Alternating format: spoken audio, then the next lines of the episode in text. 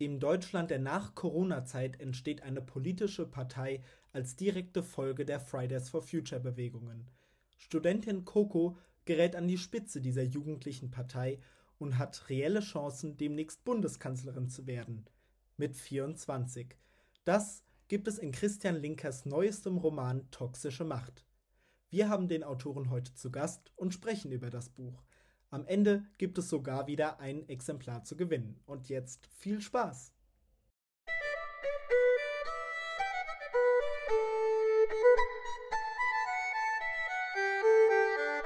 Finde ich auch. Hallöchen, Popöchen und herzlich willkommen zu einer neuen Folge, finde ich auch. Und ich grinse wie ein Honigkuchenpferd, weil wir haben heute einen Gast in unserem Podcast. Und zwar bringt er am diesem Freitag, den 19. Februar, seine Neuerscheinung auf den Markt und zwar Toxische Macht von Christian Linker. Herzlich willkommen bei Finde ich auch, Christian. Hallo, vielen Dank für die Einladung. Ja, wir freuen uns sehr, dass du hier bist und wir durften nämlich mit der Unterstützung vom DTV Verlag das Buch schon vorab lesen und möchten euch das in dieser Folge ein bisschen näher bringen und vielleicht auch unter den Mann, Schrägstrich die Frau bringen, indem wir am Ende sogar ein Exemplar verlosen. Weil finde ich auch, wenn ich, finde ich auch, wenn wir hier nicht viel zu viel verlosen würden, dass man gar nicht mehr den Überblick behält. Aber dazu gibt es dann am Ende der Folge nochmal genügend Infos. Stimmt's, Serena, oder habe ich irgendwas Wichtiges vergessen? Ich glaube, das waren die wichtigsten Punkte. Wir können hm. eigentlich gerade loslegen. Christian, willst du dich vielleicht kurz noch äh, selber vorstellen oder vielleicht mal sagen, was du so für Bücher schreibst? Ja, ähm, hallo, ich grüße euch aus Leverkusen, das ist im Rheinland. Ich bin 46 und seit oh, acht Jahren ähm, hauptberuflich als Autor tätig, äh, als Schriftsteller. Ich schreibe hauptsächlich Romane für Jugendliche und junge Erwachsene, manchmal auch was für richtige Erwachsene in Anführungszeichen oder für Kinder.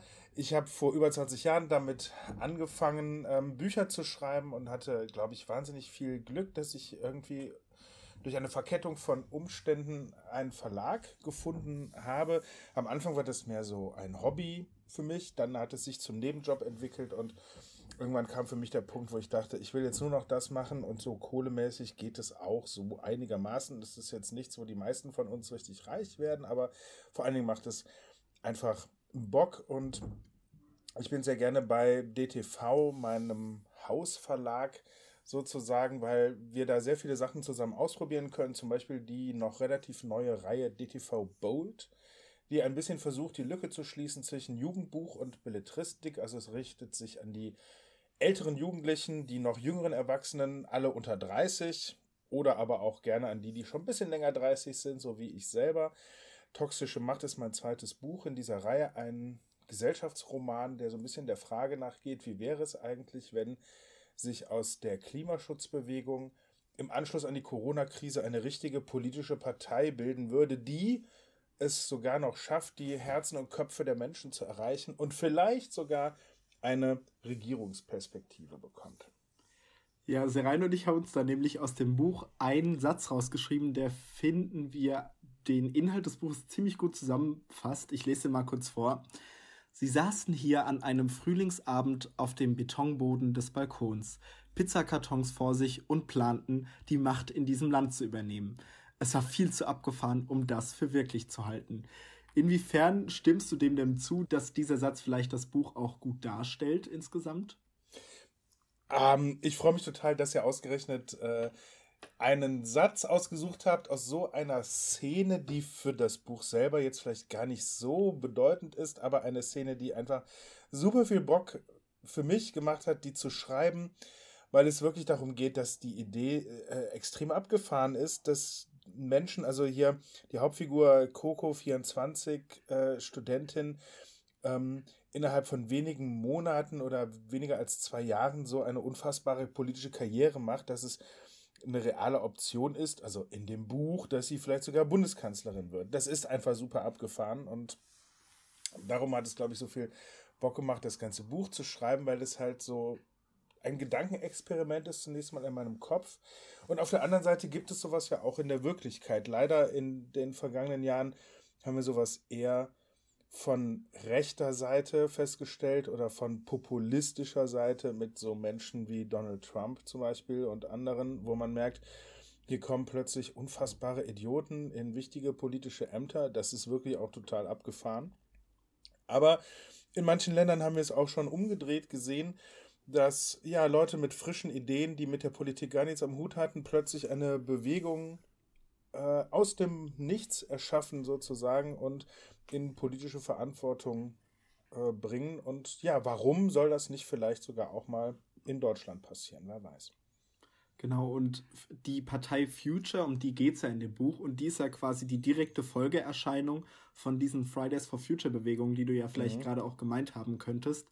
Ähm, und die haben quasi diesen Slogan der neuen Langsamkeit. Was bedeutet der denn für dich und was verstehst du vielleicht auch darunter? Ich habe schon länger über dieses Thema nachgedacht, weil ich mal einiges gelesen habe, äh, unter anderem bei dem Philosophen Hartmut Rosa und anderen, wie eigentlich Resonanz funktioniert, was uns im Leben eigentlich glücklich und zufrieden macht. Und die Feststellung ist ja jetzt nicht neu, sondern eher banal dass äh, sehr viele von uns einfach irgendwie in einem Hamsterrad gefangen sind, wo es einfach immer weitergeht, ohne Frage, wohin und warum eigentlich. Unser ganzes Wirtschaftssystem fußt ja darauf, dass wir letzten Endes immer mehr verbrauchen müssen. Wir brauchen immer mehr Wirtschaftswachstum äh, und gucken nicht darauf, wie wir eigentlich mit den Ressourcen, die wir haben, nachhaltig umgehen können, so dass für die anderen, äh, die nach uns kommen, auch noch was übrig ist. Ja, also diese Idee, das einfach ein bisschen langsamer zu machen und dafür ein bisschen bewusster, glaube ich, das, das kennt jeder Mensch aus seinem eigenen Leben. Ähm, aber auch als Gesellschaft würde uns das gut tun. Und da hat halt die Corona-Krise uns zwangsweise ein bisschen aus dem Trott rausgerissen. Ähm, ich kenne viele Leute, die das ganz am Anfang fast erstmal ein Stück weit wie eine Entlastung empfunden haben, jetzt einfach mal alle Termine sein zu lassen und so. Äh, es gab ja Studien, die gezeigt haben, die Menschen haben im Durchschnitt ähm, mindestens eine Stunde länger geschlafen. Also wenn man nirgendwo hin muss, scheint das irgendwie der normale Rhythmus ein anderer zu sein. So. Inzwischen geht es uns natürlich allen ganz unglaublich auf den Sack, äh, diese Corona-Sache. Wir vermissen alle total viel Veranstaltungen, Freunde treffen, Jobsachen und so weiter und so fort. Aber nichtsdestotrotz hat diese Krise gezeigt, dass es sehr wohl überlebbar ist, einfach mal ein Stück weniger von allem zu haben. Und jetzt mal so ganz allgemein gesagt. Und ich fände tatsächlich spannend zu gucken, was kann man denn davon irgendwie mitnehmen. Natürlich nicht zwangsweise, sondern irgendwie freiwillig. Ja, Corona spielt ja eigentlich auch ein großer Teil, also zumindest im ersten Teil deines Buches.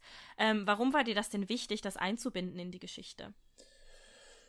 Das kam ein bisschen zwangsweise, muss ich ehrlich sagen. Ich hatte da am Anfang überhaupt keine Lust, das jetzt in das Buch einzubauen. Die Idee für die Geschichte kam, war schon ein halbes Jahr vorher, also oder eigentlich noch länger her, aber ich hatte im Herbst 2019 mit den Leuten von meinem Verlag ein bisschen darüber geplaudert und die Programmchefin meinte hör mal, das ist ja eigentlich eine coole Idee, schreib das doch mal. Ich kann mir vorstellen, dass wir das äh, zeitnah rausbringen. Und ich hatte ungefähr ein Drittel von dem Text schon fertig, als ich begriffen habe, dass Corona äh, nicht nur irgendwas ist, was im Fernsehen kommt, sondern dass es tatsächlich real ist. Das war im März 2020, als die Leipziger Buchmesse abgesagt wurde da habe ich noch gedacht, was sei, also wie bescheuert. Äh, jetzt übertreibt ihr aber alle ein bisschen. Und wenige Tage später wurde der erste Lockdown verhängt. Und dann ist mir auch klar geworden, dass eine Geschichte, die so nah an Politik und Gesellschaft spielt, dieses Corona-Ding nicht ignorieren kann. Ich muss es da irgendwie einbauen. Das habe ich dann auch versucht. Das ist aber echt kacke geworden. Ich fand, man hat es im Text sofort angesehen, dass jemand versucht, hier nachträglich irgendwas noch reinzubasteln. Und irgendwann habe ich dann aber eingesehen, dass es nicht nur darum geht, diese Corona-Sache irgendwie da rein zu integrieren, weil es irgendwie dazugehört, sondern dass vielleicht sogar diese Corona-Krise ein, ein guter Ausgangspunkt sein kann für so eine Geschichte, weil es ja auch so ein Stück so ein Neustart für die Gesellschaft sein könnte, wenn wir es nicht verbaseln. Im Moment weiß ich noch nicht, ob die Gesellschaft das eher irgendwie verkackt, diesen Neustart oder nicht. Aber könnte zumindest sein. Und dann habe ich irgendwie einige Teile der Geschichte noch, einfach nochmal ganz neu geschrieben ähm, aus dieser Corona-Warte heraus und ich glaube oder hoffe im Nachhinein, dass das Buch dadurch auch gewonnen hat. Mhm. Und ähm, also ich finde, dass das Buch ja, oder das Buch wird ja aus zwei verschiedenen Perspektiven erzählt. Also einmal eben aus Kokos, die Bundeskanzlerin werden könnte, also die eine realistische Chance darauf zunehmend hat. Und einmal aus Michaels Sicht, die waren ja mal ein Paar und er ist so eher auf dem, auf dem dunklen Weg oder auf dem böseren Weg zur Macht. Ähm, möchtest du vielleicht diese Zweigeteiltheit der Handlung auch mal kurz ähm, aufzeigen? Ja, eigentlich funktioniert ja jede Geschichte so, dass es eine Protagonistin äh, und eine Antagonistin gibt. Zwei Prinzipien, die sich wieder streiten. Das muss nicht immer Harry Potter und Lord Voldemort sein. Manchmal ist es auch, sind es auch Dinge, die sich irgendwie in einer Person vereinen oder in einer Liebesgeschichte. Es ist halt die Unmöglichkeit der Welt, gegen die man kämpft. Ähm, es muss nicht immer gleich die ganze Galaxis in Gefahr sein. Aber hier geht es doch eher so in Richtung Galaxis und es ist vor allen Dingen beim Geschichtenschreiben für mich eben auch der Reiz, äh, so in die Rolle der dunklen Seite in Anführungszeichen zu schlüpfen. Und Michael ist jemand, der am Anfang eigentlich ähm, ganz klar auf der Seite der Leute steht, die das Klima retten wollen. Er will Politik verändern. Vor allen Dingen geht es ihm um Geschlechtergerechtigkeit. Also er sieht sich als Feminist. Er will ein ganz moderner Mann sein, der Geschlechterrollen aufbricht und dafür ein Umdenken sorgt. Und irgendwann wird er damit konfrontiert, indem er ja Leute so aus dem rechten Spektrum kennenlernt, dass es einfach auch unfassbar anstrengend ist, wenn man sich immer bemüht, bewusst oder korrekt oder aufmerksam oder achtsam zu leben. Und er lässt sich dann so nach und nach da reinfallen, zu sagen, ja, ist vielleicht jetzt nicht toll, ein Macho zu sein, aber es ist irgendwie erholsam. So erlebt er das und ähm, er merkt, dass er in sich selber irgendwie so eine Leerstelle hat, wo er auf der Suche nach Heimat und Identität ist und, ähm, und ist an der Stelle verführbar. Das war irgendwie sehr spannend, das zu schreiben. Wobei man sagen muss, Coco und ihre Freundinnen und Freunde auf der anderen Seite, denen geht es auch um Heimat und um Identität. Die wollen da dieses Land gestalten, die wollen nicht nur das Klima retten, sondern die träumen halt von einer Gesellschaft, in der niemand unter die Räder kommt. Eine Gesellschaft, wo alle mitmachen können und wo jede Stimme gehört wird. Und das hat natürlich auch was mit Heimat und Identität zu tun. Es ist aber gleichzeitig extrem viel anstrengender. Wobei auch auf dieser Seite vielleicht eigentlich die besseren Partys gefeiert werden. So, das sollte man auch dazu sagen. Das war mir auch wichtig beim Schreiben, zu zeigen, dass es auch Fun, eine Menge Fun sein kann, ja, sich für eine gerechte Gesellschaft einzusetzen. Ja, mhm. genau. Oh, willst du zuerst, Johannes? nee, mir egal. Also ich finde es halt nur sehr, sehr spannend, wenn man den Roman liest, dass man es auch schafft, sich in Michael zum Beispiel hineinzuversetzen und seine Beweggründe zu verstehen. Und dann rekapituliert man so, während man das so liest und denkt sich so, oh mein Gott, warum kann ich das gerade nachvollziehen, was so ein Rechtsradikaler eben empfindet oder was er denkt und fühlt sich dann so fast ertappt, wenn man die Gedankengänge so nachvollziehen kann.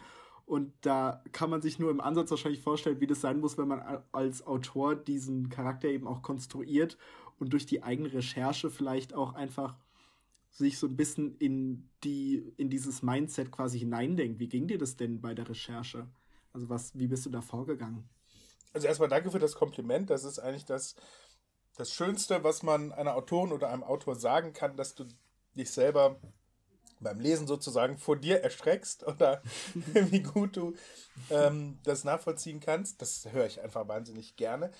Und das ist aber auch der Reiz beim Schreiben, eben sich, dass ich versuche, mich da so hineinzuversetzen, ähm, dass ich das irgendwie fühlen kann. Das ist, glaube ich, wichtig beim Schreiben, das nicht nur irgendwie gedanklich, rational sich zu überlegen, wie ist das jetzt, wenn man irgendwie plötzlich Nazi wird, sondern irgendwas dabei zu fühlen. Deswegen ist jetzt, glaube ich, auch anders als bei einem Sachbuch zum Beispiel.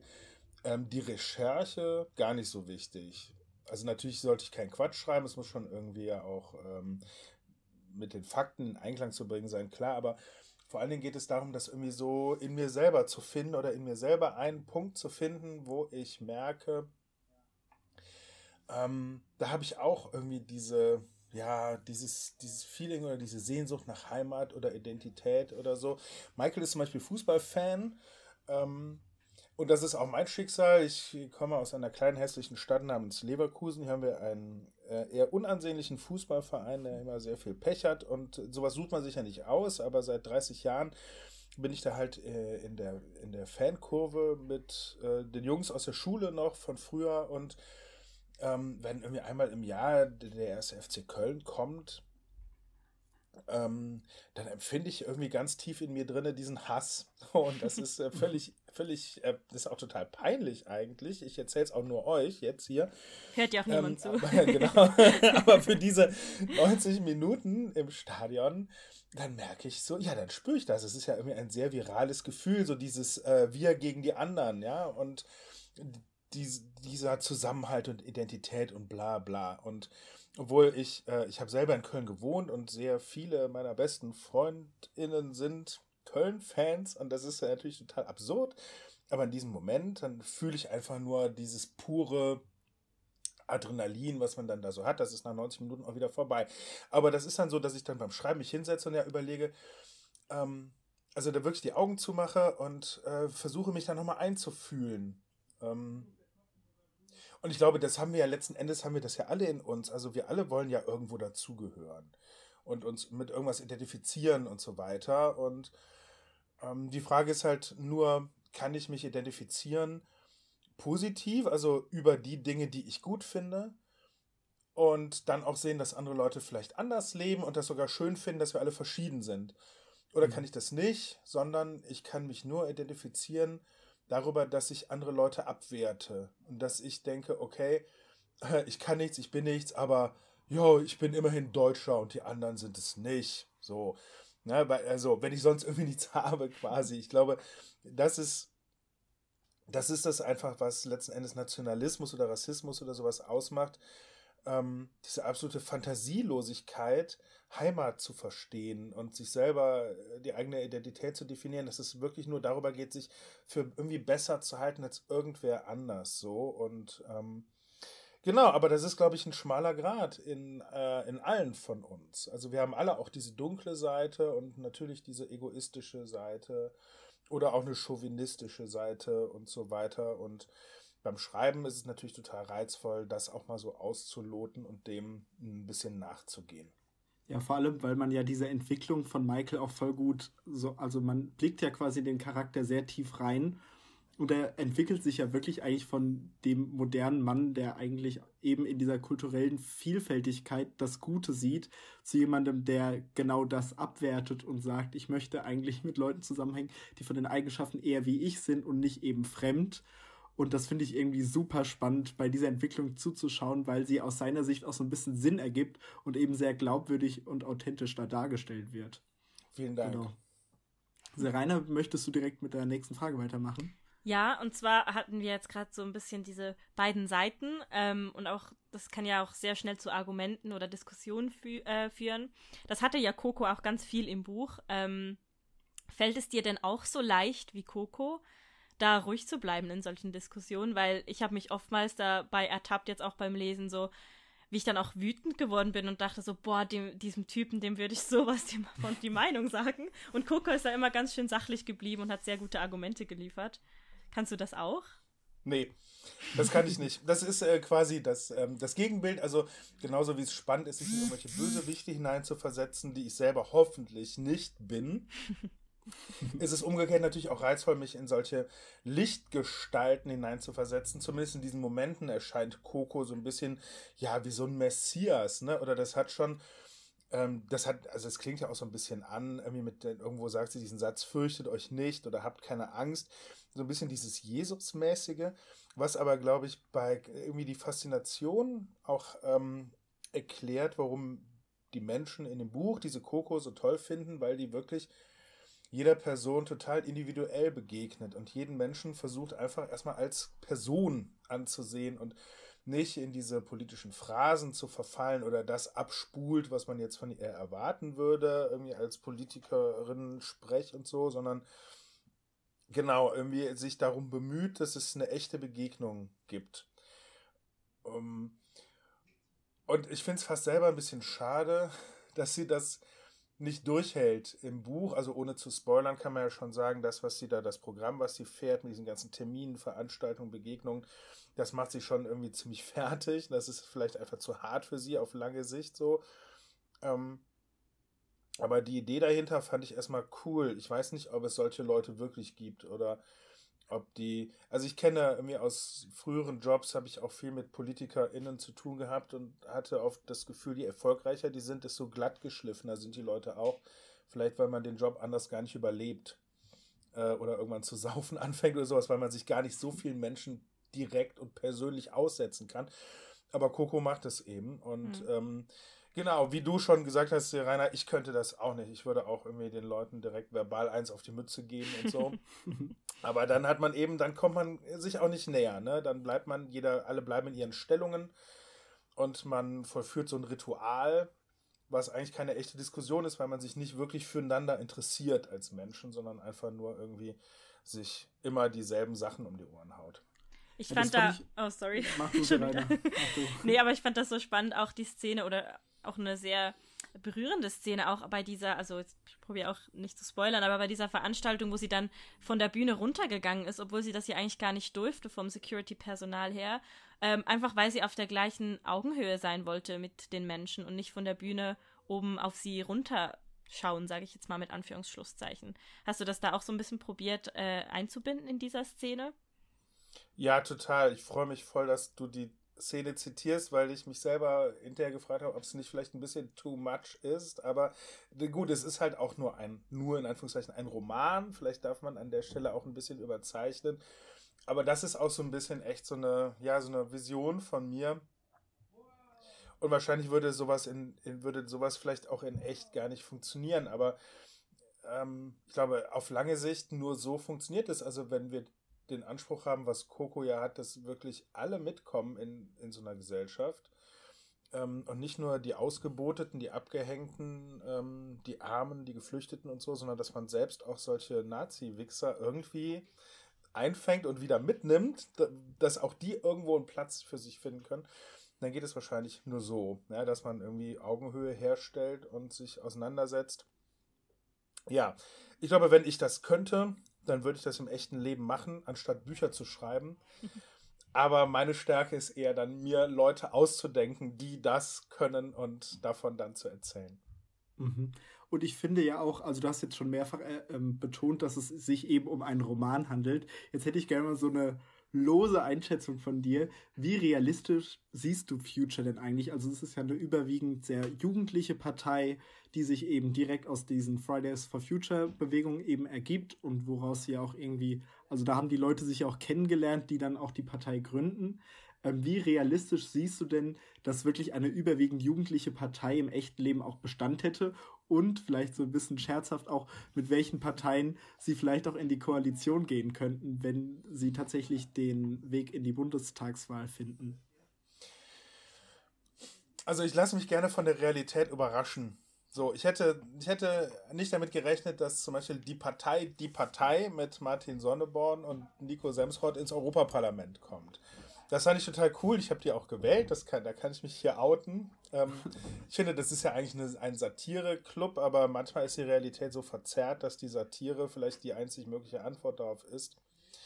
Total schade finde ich jetzt, dass Martin Sonneborn und Nico Semsrott sich zerstritten haben, beziehungsweise Nico Semsrott ist aus der, der Partei, die Partei wieder ausgetreten, weil fand, dass Martin Sonneborn sich rassistisch verhält. Das heißt, die Realität holt das dann auch wieder ein. Ne? Eigentlich ist es voll der krasse Erfolg und dann sieht man aber im Alltag der Politik ist es eben doch alles ein bisschen komplizierter und ähm, nichtsdestotrotz gibt es immer wieder so Überraschungserfolge. Im Buch selber sprechen die über Frankreich und da ist es immerhin so, dass diese Partei Marche von äh, Emmanuel Macron irgendwie ähm, ein Jahr vor der Wahl noch gar nicht existierte und dann haben sie, ist er erst Präsident geworden und seine Partei hat die absolute Mehrheit geholt. In Frankreich ist es auch ein bisschen beweglicher, das ganze System. Da ist klar, Parteien sind ein Zusammenschluss auf Zeit. Ähm, in Deutschland hat man so dieses Gefühl, das ist so wie eine Familie oder wie eine Religion oder sowas. Man, man gehört zu einer Partei und dann ist man das ein Leben lang. Das ist vielleicht ein bisschen überholt, diese Sichtweise. Weil letzten Endes Politik bedeutet, wenn ich sage, ich möchte gerne irgendwie was bewegen, wo gibt es denn Leute, die so ähnlich ticken wie ich? Wollen wir uns nicht zusammenschließen und zusammen da was reißen? Und so kann man irgendwie Parteien gründen und auch wieder verlassen oder einstampfen oder so. Und das ist in anderen Ländern viel fluider, viel flexibler als in Deutschland, aber es, es ist ja auch nicht unrealistisch, dass das in Deutschland auch mal so kommt und es da auch so eine Umwälzung gibt und ähm, warum nicht auch mal so eine Jugendpartei in Anführungszeichen ähm, in die Regierung kommt. Es gibt ein kleines Vorbild, das ist ähm, eine kleine Stadt hier in der Nähe, Monheim, Monheim am Rhein bei Düsseldorf. Die ähm, haben vor Jahren einen Studenten zum Bürgermeister gewählt. Die haben eine Jugendpartei gegründet. PETO heißt diese Partei. Das waren einfach Jugendliche. Und ähm, das war, glaube ich, am Anfang so ein bisschen eine Quatschidee. Aber dann haben letzten Endes auch die anderen Parteien gesehen, dass die durch, dass man mit denen durchaus arbeiten kann und dass vielleicht gerade diese jungen Leute mit ihrer unkonventionellen Sichtweise die Stadt wirklich voranbringen können. Ähm, und ich denke, wenn es darum geht, Demokratie weiterzuentwickeln oder Gesellschaft gerechter zu gestalten, dann müssen, das ist ja auch wieder so eine Phrase, aber ich glaube, da ist was dran, müssen im Grunde auch alle Parteien in der Lage sein, zusammenzuarbeiten. Jetzt mal die AfD mal äh, außen vor gelassen, ja, aber ich glaube, alle Parteien haben inzwischen mehr oder weniger erkannt, äh, zu, zum Beispiel beim Thema Klima, aber auch bei anderen, bei anderen Themen, dass einfach was passieren muss. Mhm. Serena, machst du mal weiter mit der nächsten Frage? Mhm. Ähm, und zwar, ähm, boah, ich komme immer mit so Spoiler-gefährdeten Fragen. Nein, aber ähm, das Ende war ja sehr offen gelassen bei deinem Buch ähm, und hat auch bei Johannes und mir für sehr viel Diskussionspotenzial gesorgt. Ähm, war das so geplant oder hat sich das so entwickelt? Weil man hört ja oftmals von Autoren und Autorinnen, dass sich so Geschichten manchmal plötzlich komplett ändern oder man irgendwie was nicht vom Plan, also dass man was anderes plant und dann trotzdem was anderes schreibt. Wie war das so bei dir, Bim? Vor allem beim Ende jetzt. Also mir geht das, mir ist es bei anderen Büchern schon sehr oft so gegangen, dass ich völlig ungeplant zu einem offenen Ende gekommen bin bisschen auch, weil ich dann Verpisser bin und mich einfach nicht festlegen wollte, ob die jetzt Hand in Hand in den Sonnenuntergang gehen oder ob am Ende alle sterben, so ungefähr. Das ist ja auch eine schwierige Entscheidung. Und ich das dann irgendwie auch mag, die Idee, dass das Buch sich im, im Kopf der Leserinnen und Leser selber weiter erzählt. So. Also, auch wie gesagt, oft ergibt sich das bei mir erst so unterwegs, aber hier bei Toxische Macht war das von Anfang an klar, in, welchem, in welcher Sekunde diese Geschichte enden wird. Und wenn du jetzt sagst, dass ihr beide darüber dann auch schon Diskussionen hatte, dann würde ich sagen, ja, genau das wollte ich. Also das war der Plan. Das ist natürlich auch ein bisschen provoziert, ähm, selber zu überlegen, oh, was wird denn jetzt da draus und was würde ich denn zum Beispiel jetzt tun, wenn ich an Kokos Stelle wäre oder so. Wobei ich es ja schon interessant fände, auch die Entwicklung so von Future in den nächsten Jahren zu sehen, wie sie sich so machen, wie sie sich weiterentwickeln und ich könnte mir schon sehr gut vorstellen, dass dann toxische Macht reloaded oder jetzt erst recht quasi in die Buchmärkte kommt und man dann vielleicht auch die Zukunft von der Partei sieht. Also mich würde das schon sehr interessieren. Ich habe gemerkt, dass mich das auch reizt. Ich habe eigentlich noch nie eine Fortsetzung von irgendwas geschrieben, aber zum ersten Mal kriege ich da auch selber total Bock drauf, weil, ja, wie gesagt, weil ich auch Lust hätte, darüber nachzudenken oder mir das auszudenken, auszumalen, wie das weitergeht, wenn Coco vielleicht tatsächlich Bundeskanzlerin wäre, wie eine solche Welt aussehen würde. Mhm. Und ähm, wenn das Buch voll abgeht und zum Bestseller wird und so weiter, dann mache ich das ganz bestimmt. Also ich habe das gehört, wenn ihr ein Band 2 wollt, dann alle in den Buchhandel am Freitag. genau. Wie hast du es denn geschafft, ähm, während des Buches, also es passiert ja wirklich sehr, sehr viel. Also Coco ist viel beschäftigt, das hatten wir ja vorhin auch schon kurz gesagt. Sie ist auf sau vielen Terminen oder Interviews und so weiter oder Fernsehauftritten. Und es passiert also sehr viel um sie herum und ihr Leben ist ständig in Bewegung. Und trotzdem, finde ich, kommt in dem Buch sie als Protagonistin und ihre innere Handlung und ihre inneren Ängste und Konflikte kommen trotzdem noch sehr gut zur Geltung. Und wie hast du das geschafft, trotzdem obwohl so viel passiert, eben immer noch so ein Fingerspitzengefühl für die, äh, für die Protagonisten zu haben? Ich glaube, das gehört im Zweifelsfall sogar zusammen. Also auch im echten Leben erleben wir ja manchmal, dass Menschen unter Druck oder unter Stress ihr wahres Gesicht zeigen oder dass man sich in Krisensituationen besser kennenlernt als so im Alltag. Und Bücher, Geschichten, Romane leben natürlich von Krisensituationen. Ähm, egal, ob man jetzt äh, als ähm, Hobbit irgendeinen bescheuerten Ring äh, zum Schicksalsberg tragen muss, was ja durchaus mit Stress verbunden sein kann. Ja?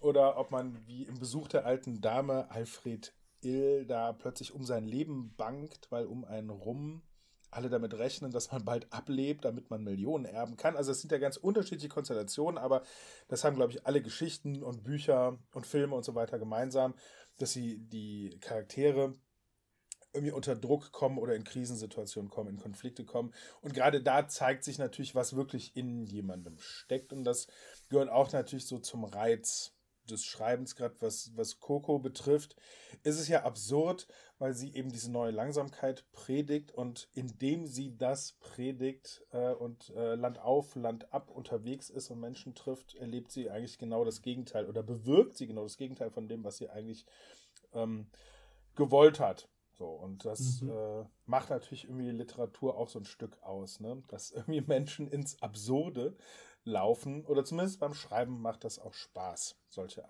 Absurditäten zu konstruieren. Findest du denn, du speziell hast in der Corona-Krise in Anführungsstrichen dein wahres Ich kennengelernt oder bist mal so wirklich in so eine Drucksituation gekommen, wo du dich vielleicht anders verhalten hast als im normalen Alltag? Hm, ich habe nochmal sehr viel mehr über mich selber gelernt und auch über meine Familie.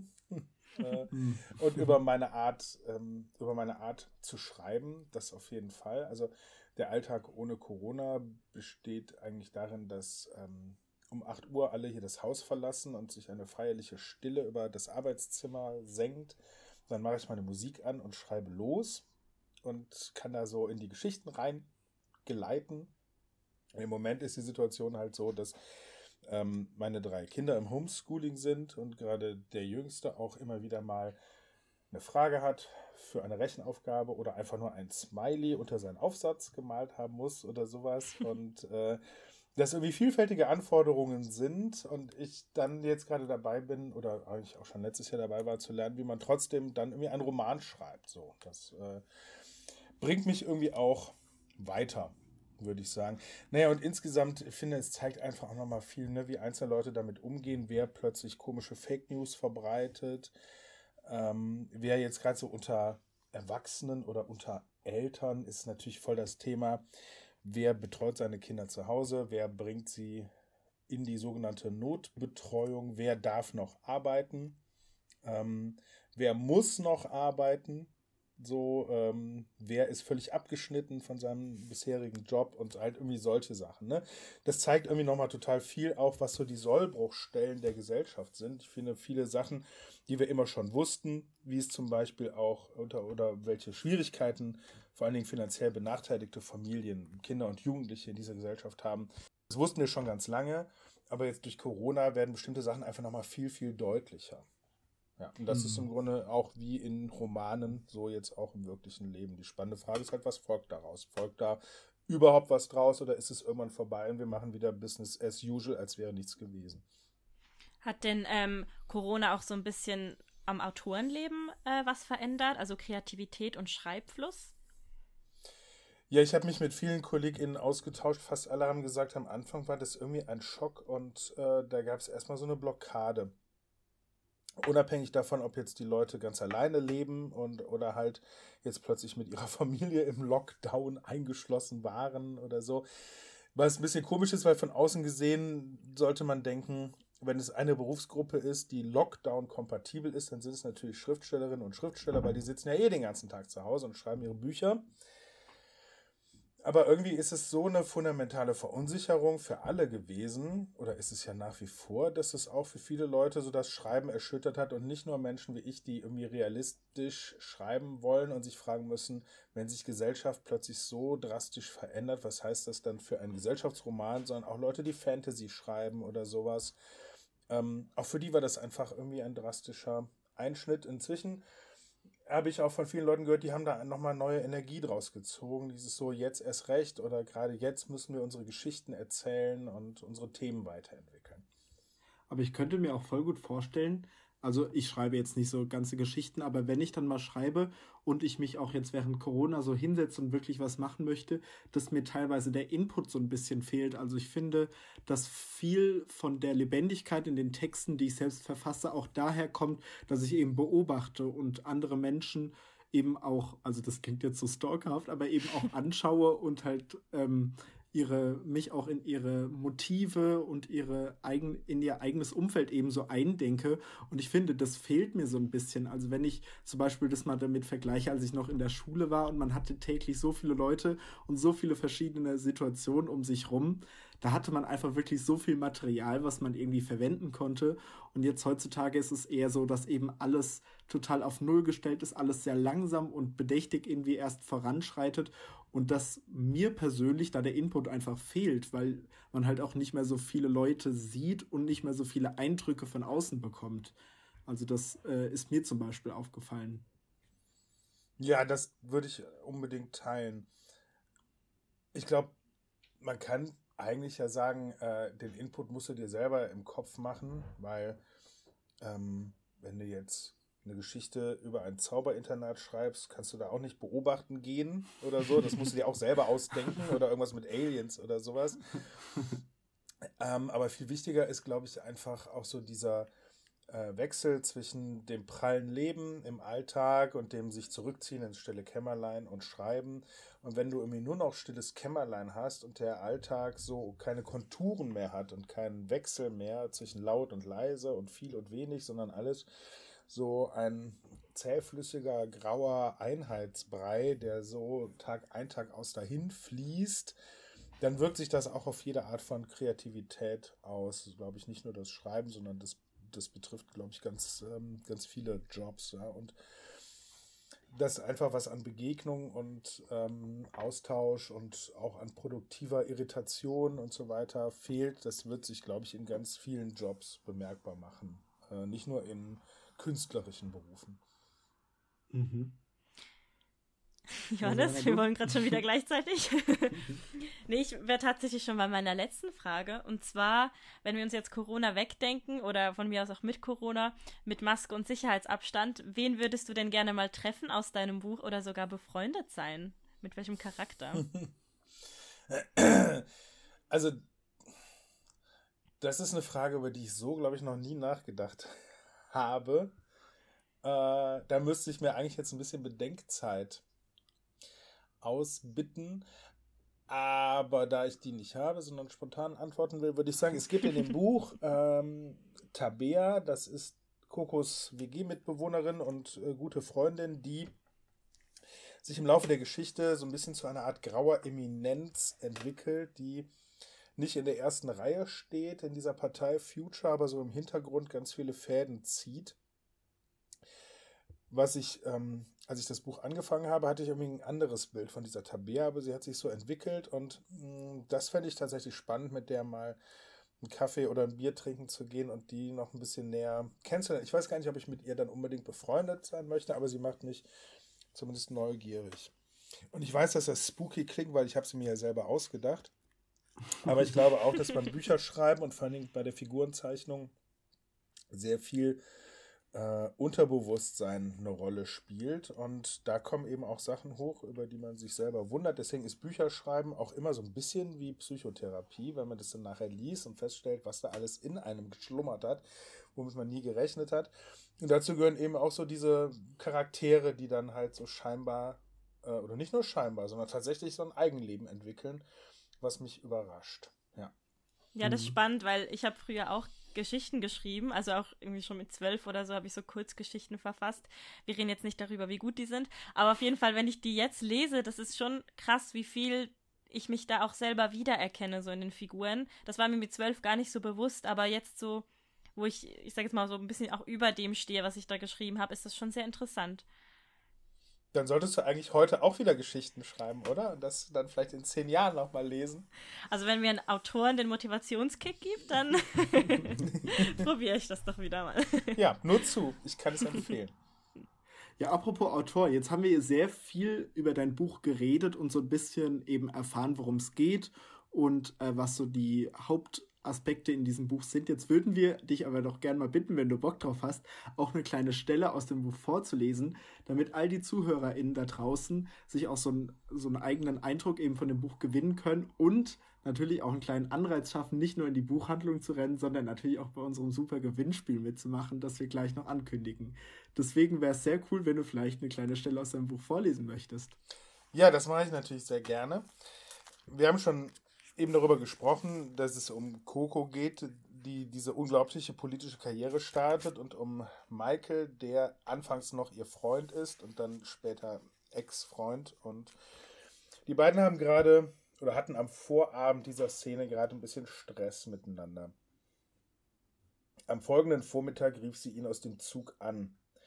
Später nochmals aus Stuttgart und am Abend aus Reutlingen, wo sie bei Freundinnen übernachtete. Jedes Mal hörte sie bloß die monotone Ansage von Michaels Mailbox. Die Freundinnen waren natürlich keine Freundinnen im Sinne von Freundinnen, sondern Parteifreundinnen, die Coco zu einer Veranstaltung nachmittags auf dem Marktplatz in Stuttgart eingeladen hatten und abends zu einer Podiumsdiskussion in einer Bibliothek in Reutlingen. Von dort ging es noch in eine Kneipe und danach in eine andere und dann in einen Club. Und überall musste Coco für Selfies posieren und manchmal sogar Autogramme geben, indem sie die vier Buchstaben mit Edding auf Rucksäcke oder Unterarme kritzelte. Irgendwann rollte sie in der WG von Honey, Susu und Pascal ihren Schlafsack aus, um ein paar Stunden zu pennen, bevor es am nächsten Tag nach Freiburg weitergehen würde, zu einem Talk mit der Oberstufe eines Gymnasiums.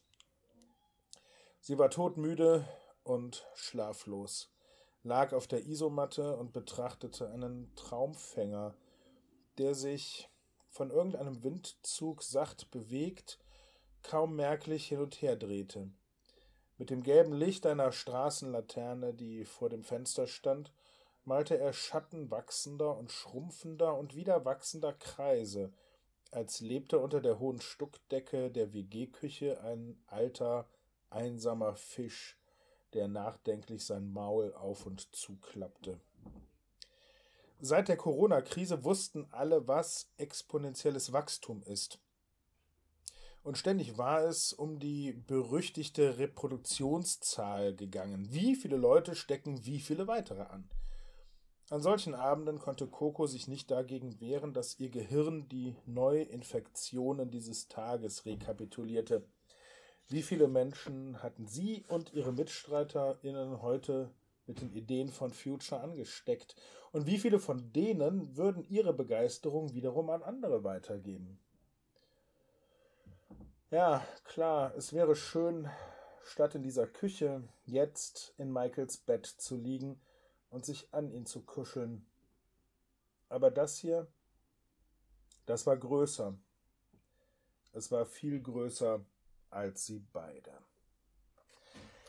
Ja, und ob Coco damit richtig liegt oder ob dieses Große am Ende nur sie und Michael zerstören wird oder auch nicht, All das können wir natürlich jetzt nicht verraten, denn vielleicht hat ja jemand Lust, das Buch zu gewinnen und selber reinzulesen.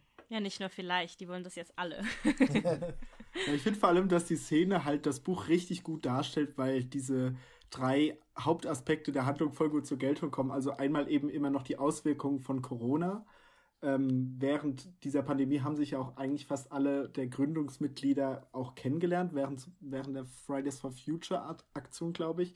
Dann noch eben das Beziehungsdrama auch mit Michael, also das Paar, das eben einigen Streits unterliegt und die sich ein bisschen voneinander trennen. Und eben aber auch diese, diese Ansteckungsgefahr von Future, also dass sie sich gegenseitig eben anstecken. Da war ja dieser super Vergleich mit den Corona-Infektionszahlen.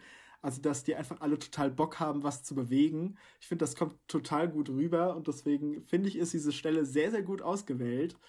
Und dieses wunderbare Buch, ich kann hier mal in die Kamera halten, wie viel ich äh, markiert habe während des Lesens. Sehr viele Diskussionsanregungen. Serena und ich haben uns auch schon rege ausgetauscht über das Buch. Falls ihr das gewinnen möchtet, Serena, dann müssen die etwas tun. Und zwar genau. ihr könnt ganz vieles tun. Ihr kriegt nämlich wieder drei Lose. Ähm, und zwar das erste ist, wenn ihr unserem Account, finde ich auch, Podcast auf Instagram folgen und äh, unter das Bild dann kommentiert. Ein zweites Los für das Bild in die Story packen. Und das dritte Los, das kommt tatsächlich von Christian. Der hat mir nämlich vor dem Interview ein Codewort mitgeteilt, nämlich Future. Wenn ihr uns dieses wieder per Direct Message auf Instagram schreibt, kriegt ihr noch ein drittes Los und habt die besten Chancen, toxische Macht zu gewinnen. Und ich weiß, es ist ein englisches Wort dieses Mal, aber das letzte Mal war es Marukami. Das war ein bisschen, das war noch schwieriger. Das bedeutet, dieses Mal sollte es hinzukriegen sein. Und wir wünschen euch ganz viel Spaß und viel Glück mit diesem Gewinnspiel. Unsere Folge neigt sich langsam dem Ende zu, aber halt, eins müssen wir noch machen, bevor wir endgültig abmoderieren. Und zwar gibt es auch diese Woche wieder einen Account und einen Song der Woche und zwar dieses Mal von unserem wunderbaren Gast.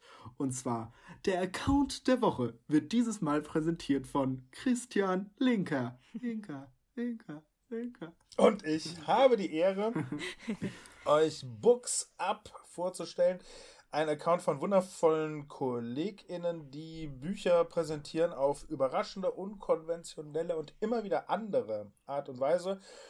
Auch Bücher, die wir nicht in den Bestsellerlisten finden, sondern äh, über die wir sonst vielleicht gar nicht gestolpert wären. Ich finde, die machen das sehr cool und in Zeiten, in denen es immer weniger Literatursendungen, zum Beispiel im Radio oder im Fernsehen gibt, ist es toll, dass es Menschen wie euch gibt, ähm, Johannes und Rainer, dass ihr euch damit äh, befasst und eben auch Gleichgesinnte wie der Account von Books Up. Der Song der Woche wird präsentiert von Christian Linker. Linker. Ja, okay, ich ziehe es jetzt nicht nochmal durch. der ist gar nicht mehr so jung, also sowohl der Christian Linker als auch der Song. Er ist äh, fast genau 20 Jahre alt und kommt von Missy Elliott. Christian ähm, Linker oder der, der Song? Richtig, beide genau. nämlich. Und äh, Christian Linker ist fast doppelt so alt. Nein, mehr sogar. Nein, das wollen wir gar nicht vertiefen. Wir wollen über das Lied reden. Get Your Freak On von Missy Elliott. Das ist ein Lieblingslied von Coco im Buch und deswegen habe ich das auch beim Schreiben gerne gehört. Es ist ein ähm, Song, der richtig viel Power hat und eigentlich vordergründig ja davon handelt, dass du jetzt rausgehen sollst auf die Tanzfläche und einfach dein Ding machen sollst, ganz egal, was irgendwelche Hater sagen. Aber ich glaube, es geht in diesem Song nicht nur ums Party machen, sondern darüber hinaus um ein Lebensgefühl, äh, das man auch gesellschaftlich oder politisch verstehen kann. Also geh raus, mach dein Ding, egal was die Hater sagen. Ähm, und hab gute Beats dabei, das kann auf keinen Fall schaden. Äh, Get Your Freak On von Missy Elliott. Der kommt natürlich sofort in unsere Finde ich auch Song der Woche Playlist. Vielen Dank fürs Nominieren. Und dann würde ich äh, mich jetzt abschließend bei dir bedanken. Vielen Dank, dass du als Gast in unserer Folge warst. Ich hoffe, oder wir beide hoffen, dass es dir auch Spaß gemacht hat, mit uns ein bisschen zu quatschen. An diesem Dienstagmorgen ist es natürlich, weil wir sind ja sowas von live hier in unserem Podcast. Äh, vielen Dank, dass du da warst.